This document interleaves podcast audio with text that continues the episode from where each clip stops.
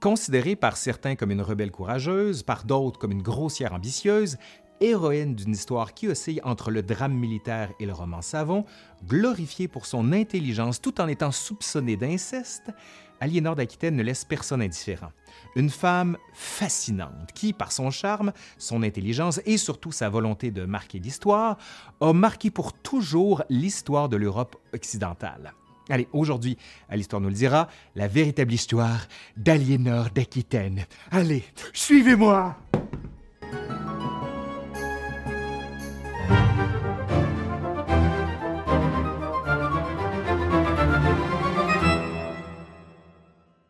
La date et le lieu exact de la naissance d'Aliénor d'Aquitaine ne sont pas super clairs.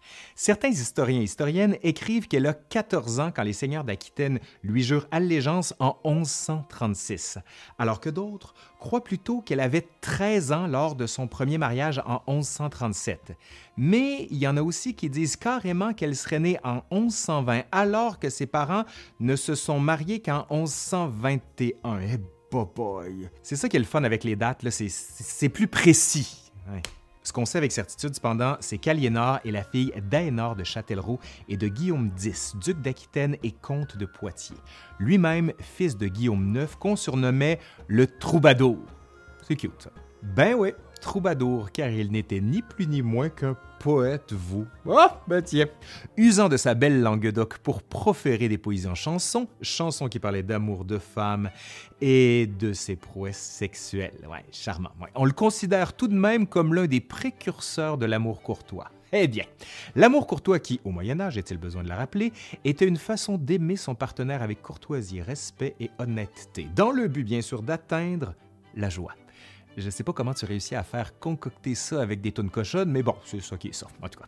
Petite fille du troubadour lui-même et donc descendante du pionnier de l'amour courtois, il n'est donc pas surprenant qu'Aliénor reçoive dès sa plus tendre enfance une éducation des plus nobles et des plus raffinées. Éducation qui inclut, et je le cite, le latin, la musique, la littérature, mais aussi l'équitation et la chasse, ouais. En effet, toute sa vie, Aliénor va aimer la culture, l'élégance, les fêtes, les belles choses, bref, il a du goût au point où ça va devenir un peu le moteur de son influence à travers les royaumes, mais on y reviendra.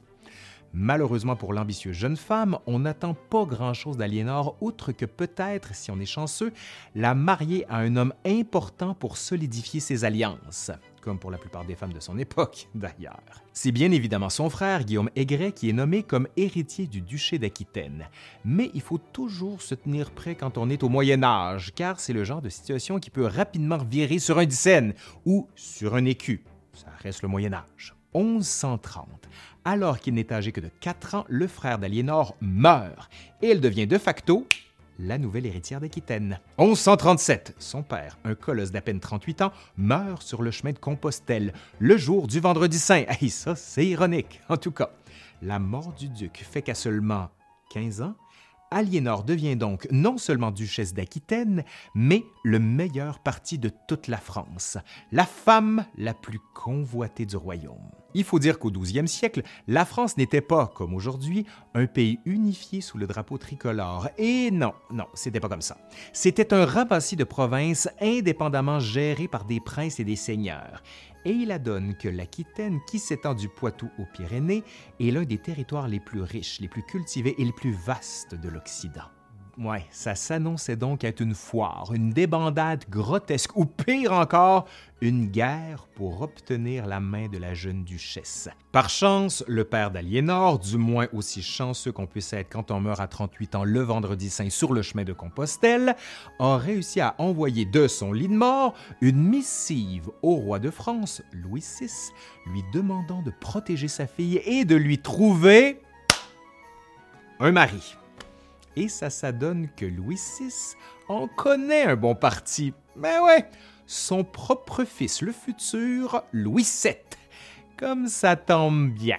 Mais ouais. Ça permet au roi d'unir le très petit et plat royaume de France, constitué de quelques départements et de l'île de France, à la majestueuse Aquitaine, faisant de son fils l'éventuel roi de France, l'un des seigneurs les plus puissants d'Europe. Mais tout ça est un détail, bien sûr.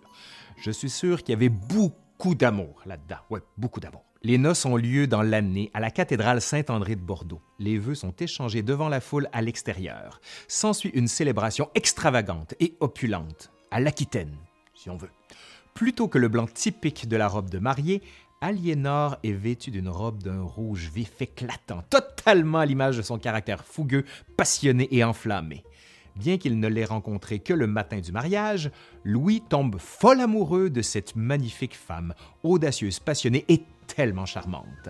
Ce n'est malheureusement pas tout à fait réciproque, pour le dire comme ça. Non, pas vraiment. Selon les ragots qui courent, la nuit de noces est... Quel mot, quel mot employer? Décevante. Décevante. Je sais pas comment on peut rater sa nuit de noces et manquer de complicité avec la personne qu'on a rencontrée il y a à peine 12 heures et que 10 de ces heures-là ont été passées à serrer des mains de seigneurs qu'on ne connaît pas non plus. Non, je sais pas comment. Bon, peu importe la raison, là, Aliénor n'est pas du tout impressionné par les timides performances à tâtons de son nouveau mari. On pourrait mettre ça simplement sur l'inexpérience gênée d'un adolescent, mais il y a plus.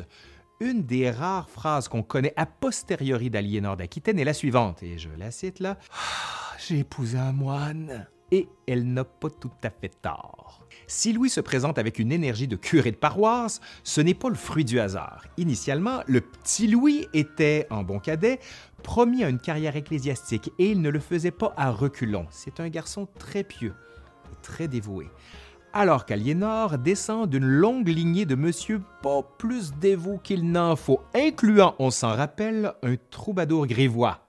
Ouais, c'est le frère de Louis, Philippe, qui était destiné à être futur roi de France. Un plan de carrière qui s'est terminé abruptement le jour où le cheval de Philippe s'est emballé devant un cochon affolé sur la route, tuant le futur roi. Par chance, enfin, pas de chance pour Philippe, là, mais pour Louis, cela a quand même des avantages. Après quelques semaines de célébration, les jeunes et sexuellement frustrés nouveaux mariés quittent Bordeaux vers Paris. Ils sont à peine rendus à Poitiers quand un messager leur apporte une terrible nouvelle. Le roi Louis VI est mort. De la dysenterie. Ouais, c'est quoi la dysenterie là? Bon, eh bien, je vous suggère de poser votre sandwich pour celle-là. C'est fait? Ben, toute la bouffe que vous avez posée là. La dysenterie, c'est une maladie infectieuse qui cause une inflammation intestinale grave et qui se caractérise par des diarrhées violentes avec présence de sang, de pus et de mucus. Bon appétit.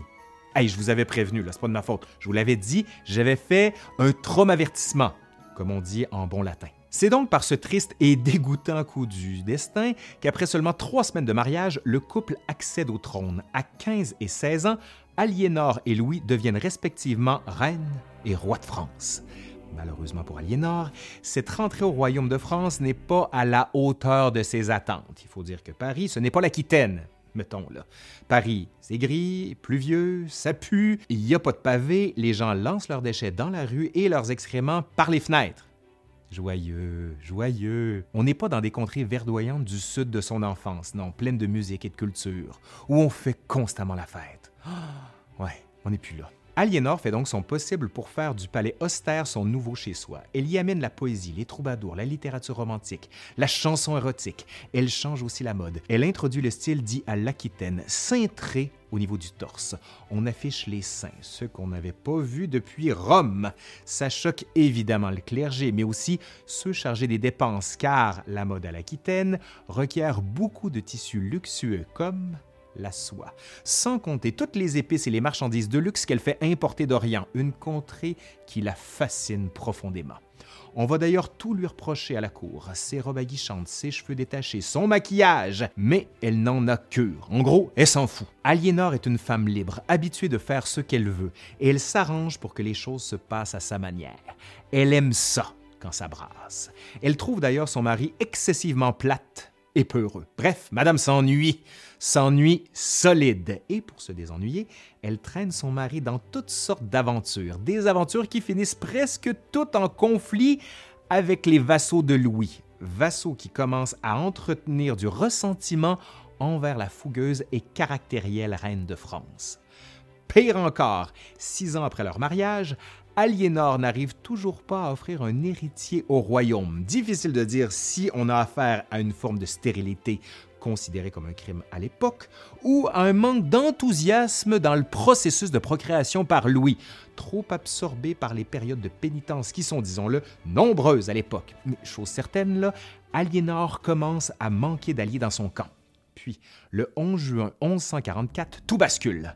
Alors que Louis et Aliénor sont attendus pour inaugurer la magnifique cathédrale Saint-Denis, considérée par plusieurs comme étant la naissance même de l'art gothique, la cathédrale étant l'œuvre de l'abbé Sugère, pilier politique et grand conseiller de Louis VII. Mais bon, bref, je reviens à ce que je voulais là, mais ce qui va être vraiment un jour de fête tourne au drame, quand Louis VII se présente pénitent, presque nu, les yeux habités par une détresse infinie. Hmm. Hmm. Le roi nécessite l'absolution pour un crime sordide qu'il a commis au nom d'Aliénor. Attention, suivez bien, ça va se corser. Ça va se corser, mais ça va être le fun. Suivez. Dans un chassé-croisé digne de la plus salace des téléréalités, la sœur d'Aliénor, Pétronille, tombe amoureuse de Raoul de Vermandois, dit le Borgne, lui-même marié à la nièce du duc de Champagne. Pétronille veut le marier quand même. Alors, en bonne grande sœur bien connectée, Aliénor lui obtient la dissolution du mariage. L'ex-femme répudiée de Raoul ne le prend pas très bien, non. Elle s'en va se plaindre à son oncle, le comte de Champagne, qui lève ses troupes contre le roi Louis dans la ville de Vitry-en-Pertois. Louis n'a donc pas le choix d'envoyer ses hommes mater la rébellion. Apeurés, les villageois qui ne combattent pas s'en vont tous se réfugier à l'église. Église qui est malheureusement incendiée par erreur par les soldats du roi. Pas moins de 1500 femmes, enfants et vieillards périssent dans l'accident. Une tragédie qui va anéantir Louis VII. Il va arrêter de boire et de manger pendant trois jours avant de quitter pour de bon le lit d'Aliénor. Voulant sauver sa situation, elle rencontre en secret Bernard de Clairvaux, futur Saint Bernard et moine très influent auprès du pape. Elle le convainc qu'il doit l'aider à regagner la confiance de Louis. Le royaume a besoin d'un héritier. Contre toute attente, non seulement il réussit à ramener Aliénor dans les bonnes grâces de Louis, mais un an plus tard, en 1145, elle donne naissance à un enfant. Joie! Sauf que c'est une fille. Dommage. Marie de France, future comtesse de Champagne, parce que oui, Bernard de Clairvaux est aussi intervenu auprès du pape pour régler les chicanes et les excommunications qui sont survenues à cause du triangle amoureux. Mais c'est une autre histoire, ça. L'influence de Bernard ne s'arrête pas là dans la vie d'Aliénor. À la fin de l'année 1144, les Turcs reprennent la ville d'Édesse, place forte chrétienne depuis la conclusion de la première croisade, il y a une cinquantaine d'années. Le pape Eugène III craint alors que les musulmans soient maintenant prêts à attaquer Jérusalem, une ville qui constitue un lieu de pèlerinage chrétien absolument essentiel, car c'est là que se trouve le tombeau du Christ. Freiné par l'enthousiasme un peu mou de cette potentielle deuxième croisade, le pape dépêche Bernard de Clairvaux pour haranguer les foules. C'est ce qu'il va faire le 31 mars 1146, jour de Pâques à Vézelay, en Bourgogne. Il fait le tout devant une foule qui inclut le roi Louis VII et la reine Aliénor d'Aquitaine. Et c'est là qu'il va prêcher avec ferveur pour la deuxième croisade, promettant l'absolution inconditionnelle des péchés à quiconque prendrait la croix. Et vous savez quoi? Ben ça marche. Toute la foule est exaltée et même convaincue. Louis VII lui-même y voit la chance d'obtenir la rédemption pour le massacre de Vitry en Pertois. Il n'ira cependant pas seul. La reine Aliénor, surexcitée à l'idée de découvrir en personne les merveilles de l'Orient, décide de partir avec lui. Ça en fait tout un scandale. Jamais une reine n'avait suivi son roi dans une telle campagne militaire, et surtout, jamais de cette façon. Elle recrute d'abord les barons d'Aquitaine, qui, eux aussi, partent avec leurs femmes, qui, elles, amènent des chariots de robes, des tentes, des tapis, des toilettes, des servantes, des troubadours et même des ménestrels. Ouais, de quoi faire une syncope au clergé qui voulait faire de cette campagne une sorte de pèlerinage pour se rapprocher de Dieu et pour rapprocher les chevaliers de Dieu. En chemin, la compagnie s'arrête à Constantinople et Aliénor est aux anges. La ville en bordure du Bosphore, illuminée par le reflet du soleil, a l'air tout droit sorti d'un songe. À l'intérieur, ça déborde d'or, de beaux tissus, de nouveaux légumes et d'épices qu'elle ne connaît pas. Elle découvre le carvi, la cannelle, la gingembre, la muscade et le cumin et même le sucre, une denrée tellement précieuse que son prix au gramme égale celui de l'or tant de choses qu'Aliénor voudra rapporter et imposer à la table de la cour de France.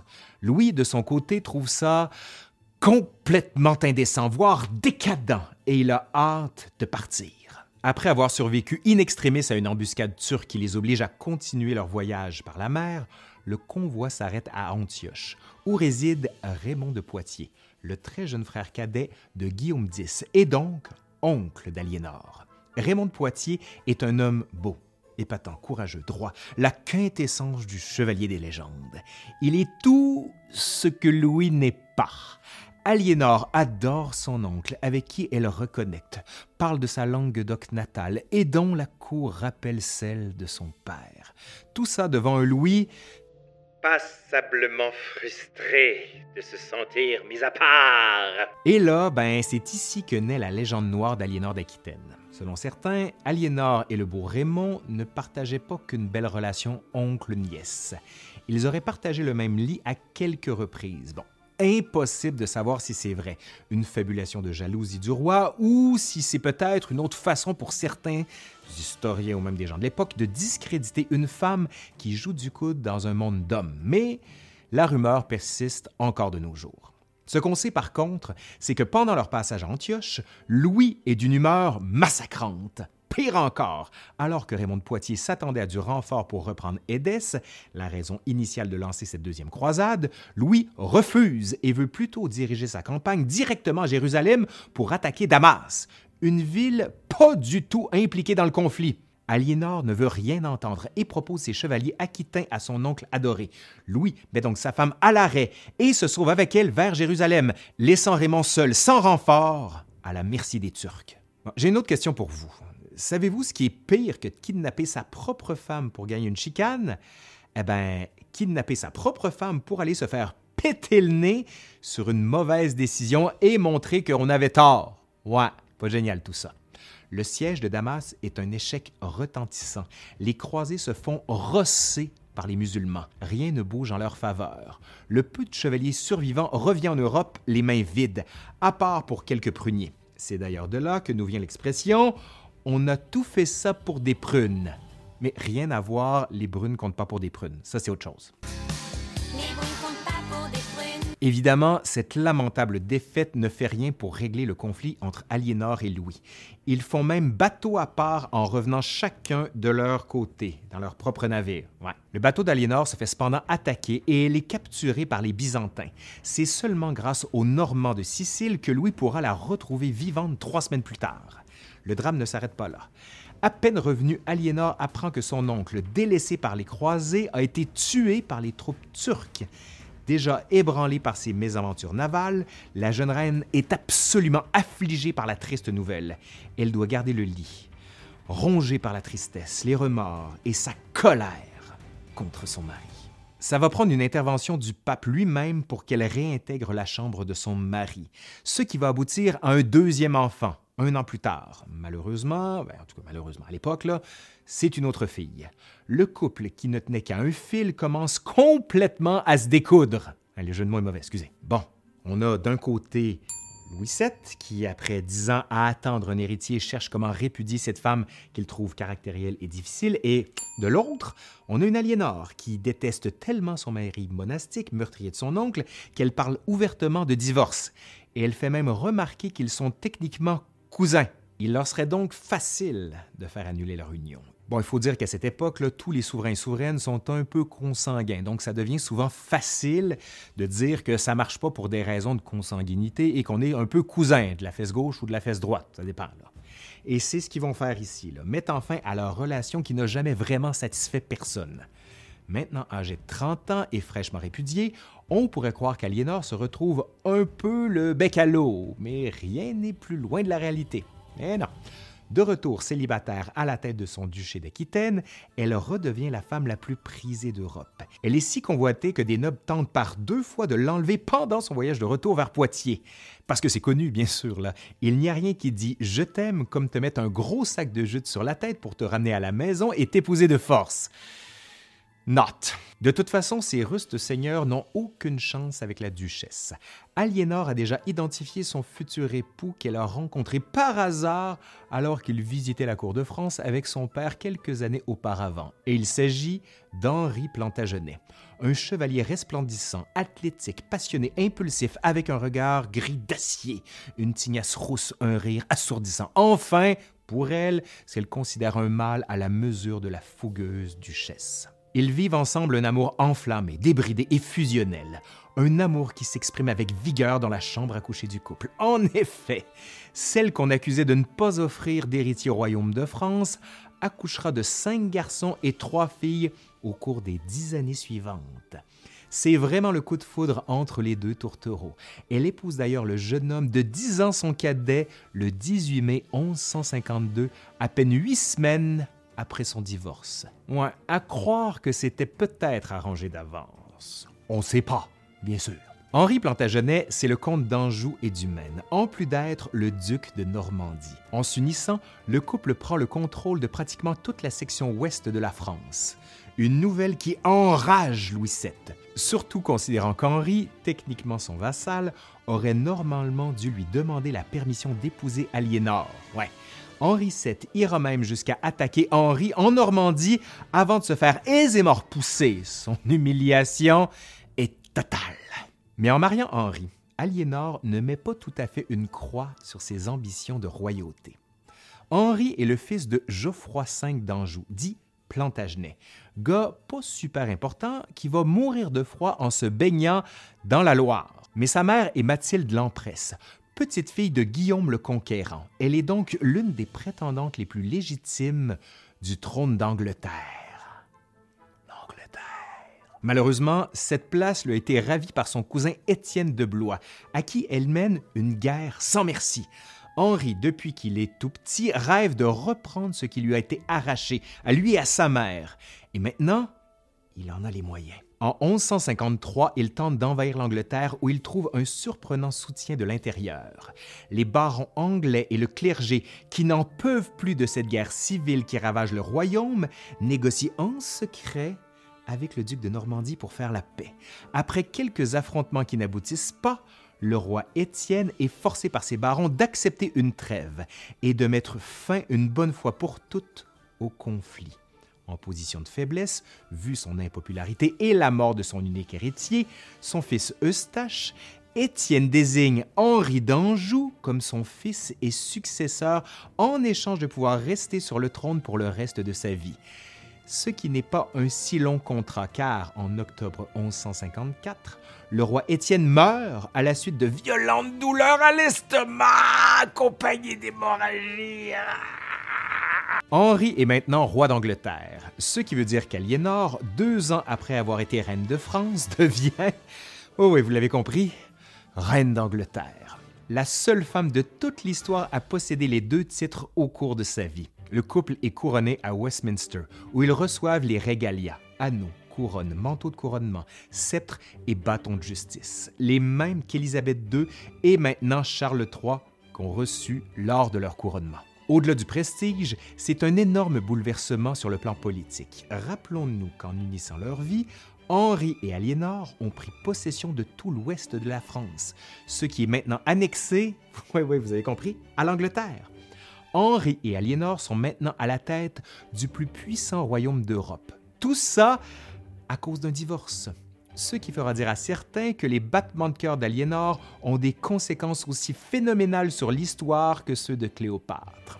Pour Aliénor, femme de tête avec un goût pour le pouvoir, c'est une période faste. Comme elle l'a fait à Paris, Aliénor se donne comme mission de recréer la somptueuse vie de cour d'Aquitaine, ce qui n'est pas une mince affaire, alors que Londres est encore plus grise, sinistre et dangereuse que Paris. Cela dit, rien n'est impossible quand on regarde la dépense.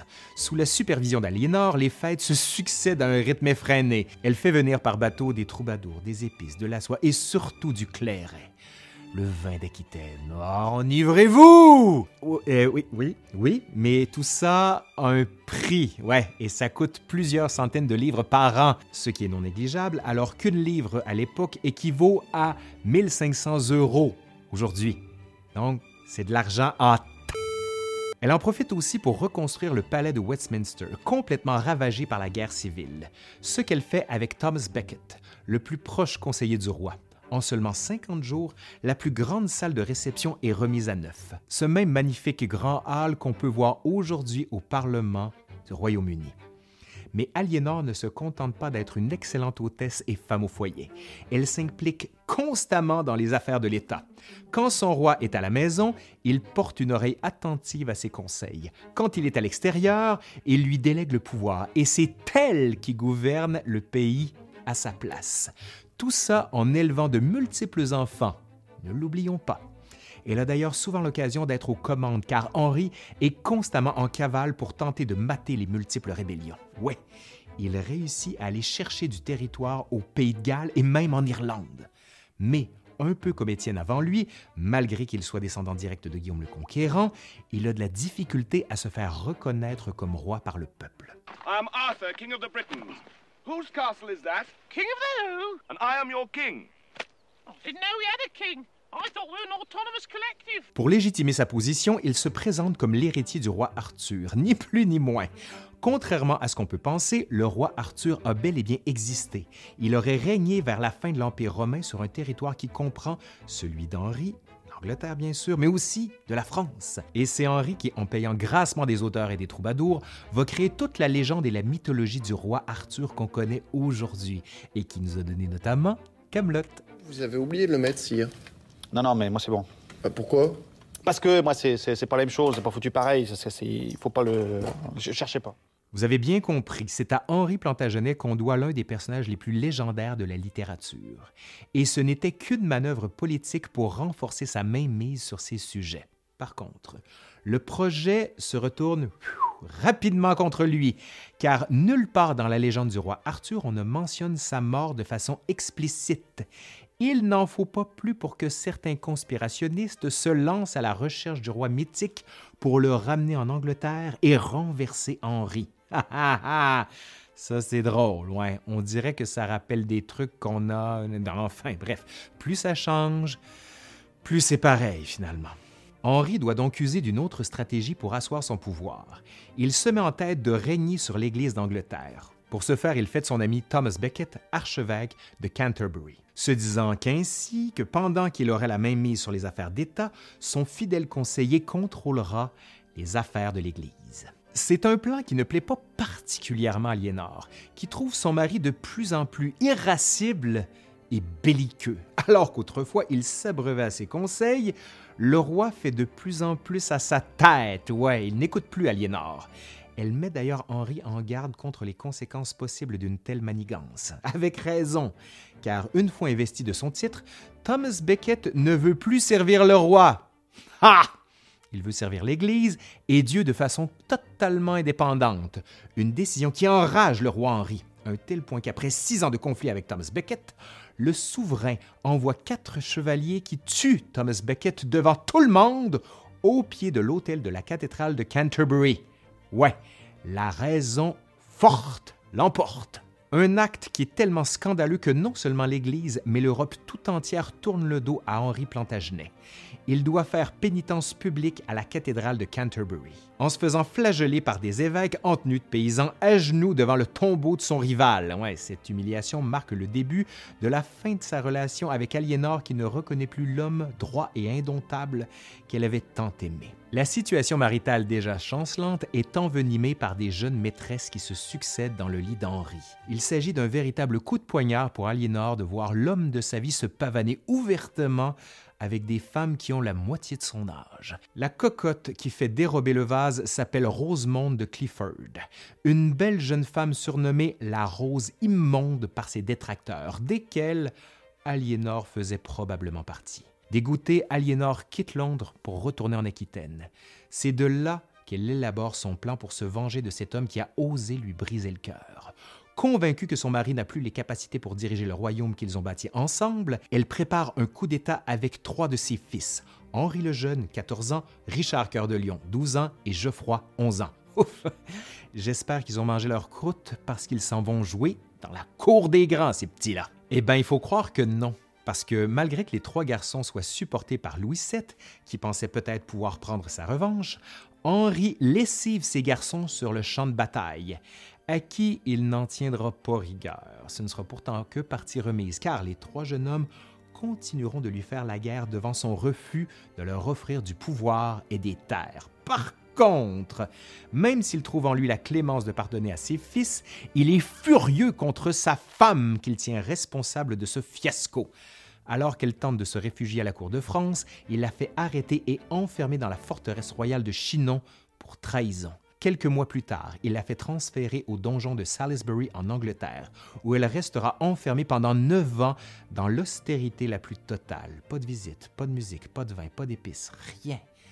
Aucune des choses qui pourraient lui apporter plaisir ne lui sont accordées par un Henri amer d'avoir été trahi. Trahi par sa femme, mais par l'Église qui lui refuse le divorce qui lui permettrait d'épouser Rosemonde. Les conditions d'emprisonnement d'Aliénor ne seront assouplies qu'à la mort de leur fils Henri le Jeune, qui, dans ses dernières volontés, demande qu'on accorde un peu de répit à sa mère.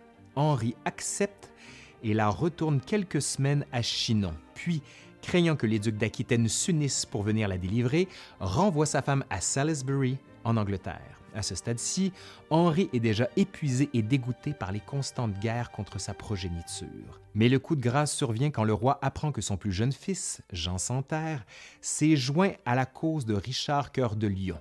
Le cœur brisé, Henri se laisse emporter par un sordide épisode de fièvre délirante juste avant de décéder le 6 juillet 1189 à 56 ans. Alors que la triste nouvelle fait le tour du royaume avec des sujets endeuillés à Salisbury, c'est la fête.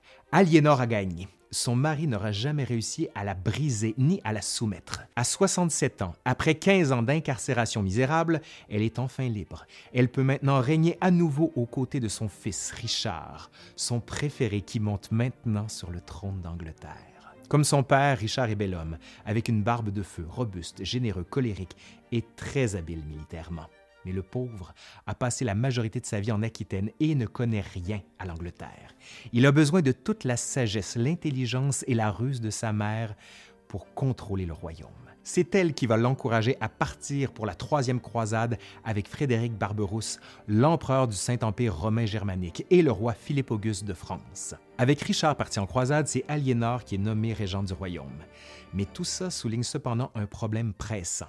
Si Richard tombe au combat, le royaume risque la guerre civile car il n'y a toujours pas d'héritier dans le royaume. Et ça pour une bonne raison.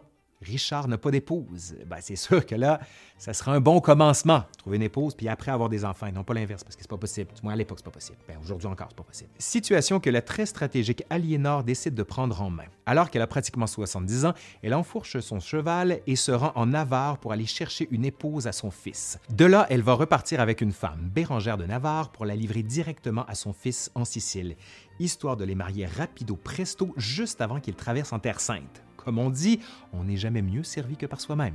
Le moins que l'on puisse dire, c'est que la troisième croisade va beaucoup mieux que la deuxième. Malheureusement, privé des services de Frédéric Barberousse, qui s'est noyé en essayant de se baigner avec son armure, Philippe et Richard vont réussir à reprendre plusieurs villes importantes comme la ville d'Acre et tout le littoral palestinien. Richard réussit aussi à signer un traité avec Saladin, le chef des musulmans, pour garantir une paix relative avec les catholiques. Bref, tout allait pour le mieux jusqu'à ce que Richard soit, tout comme sa mère avant lui, capturé sur le chemin du retour. Il est kidnappé par le duc Léopold d'Autriche, qui demande, en échange de sa libération, l'équivalent de deux années de revenus de la cour d'Angleterre. Bref, de l'argent en Aliénor est déjà occupé à lutter contre le pouvoir grandissant de Jean Santerre, qui a des vues sur le trône d'Angleterre pendant l'absence de son frère, et elle doit maintenant trouver une façon de ramener Richard à la maison. Pour ce faire, elle va aller voir tous ces barons d'Aquitaine avec qui elle arrive à lever la faramineuse somme de 34 000 kilos d'argent. Chaque document d'emprunt est signé de la main de cette façon. Aliénor d'Aquitaine, reine d'Angleterre, par la colère de Dieu. Waouh! Puis la duchesse, maintenant âgée de 75 ans, va reprendre son cheval pour aller porter elle-même la rançon et s'assurer que son fils puisse revenir s'asseoir sur le trône et accessoirement mettre fin aux manigances de Jean Santerre. Qu'est-ce qu'on ferait pas pour ses enfants, hein? du moins pour ceux qu'on aime? Quelques années plus tard, Richard est atteint par une flèche d'arbalète pendant un conflit avec un de ses vassaux, et après onze jours de souffrance, il fait venir sa mère à son chevet qui verra son chouchou mourir dans ses bras. Une tragédie pour la mère, mais aussi pour tout le pays, car il ne reste que Jean Santerre pour lui succéder au trône. C'est une terrible nouvelle pour le pays.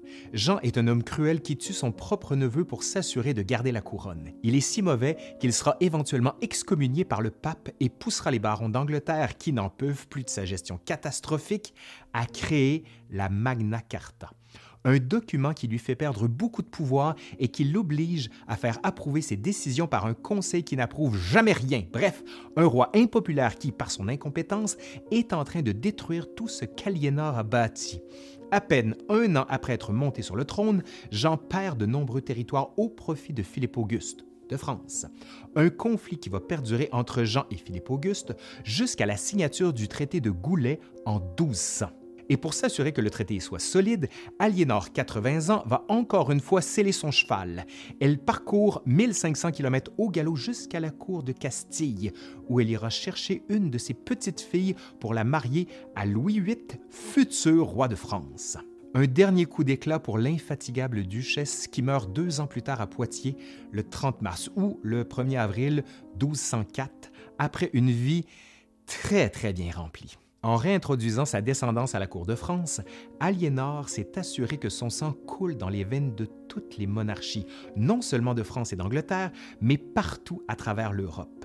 Les Plantagenets, les Tudors, les Stuarts, les Windsor, tous des descendants d'Aliénor d'Aquitaine. Et c'est pourquoi certains la surnomment aujourd'hui la grand-mère de l'Europe. Une grand-mère qui a vraiment du chien. Une femme rebelle qui refusait de prendre la place qu'on attendait d'elle, qui espérait faire sa marque et qui a finalement laissé une trace indélébile dans l'histoire. Allez, c'est fini pour aujourd'hui. Merci à François de Grandpré qui a rédigé cette vidéo qui fait toujours un magnifique travail dans la chaîne, mais aussi partout ce qu'il fait ailleurs. Vous irez voir, je mets des liens en dessous. Et j'espère que cette longue vidéo vous a plu parce qu'on a voulu se faire plaisir aussi à nous aussi. Mais je vous le dis, Aliénor, une c'est un personnage important pour moi, un personnage historique très important, parce que j'ai donné son prénom à ma fille. Du moins, je l'ai mis dans ses prénoms. Ouais, je voulais que ma fille ait la force d'Aliénor. Allez, je suis Laurent Turcot, l'Histoire nous le dira, et je vous dis à la prochaine. Allez, bye.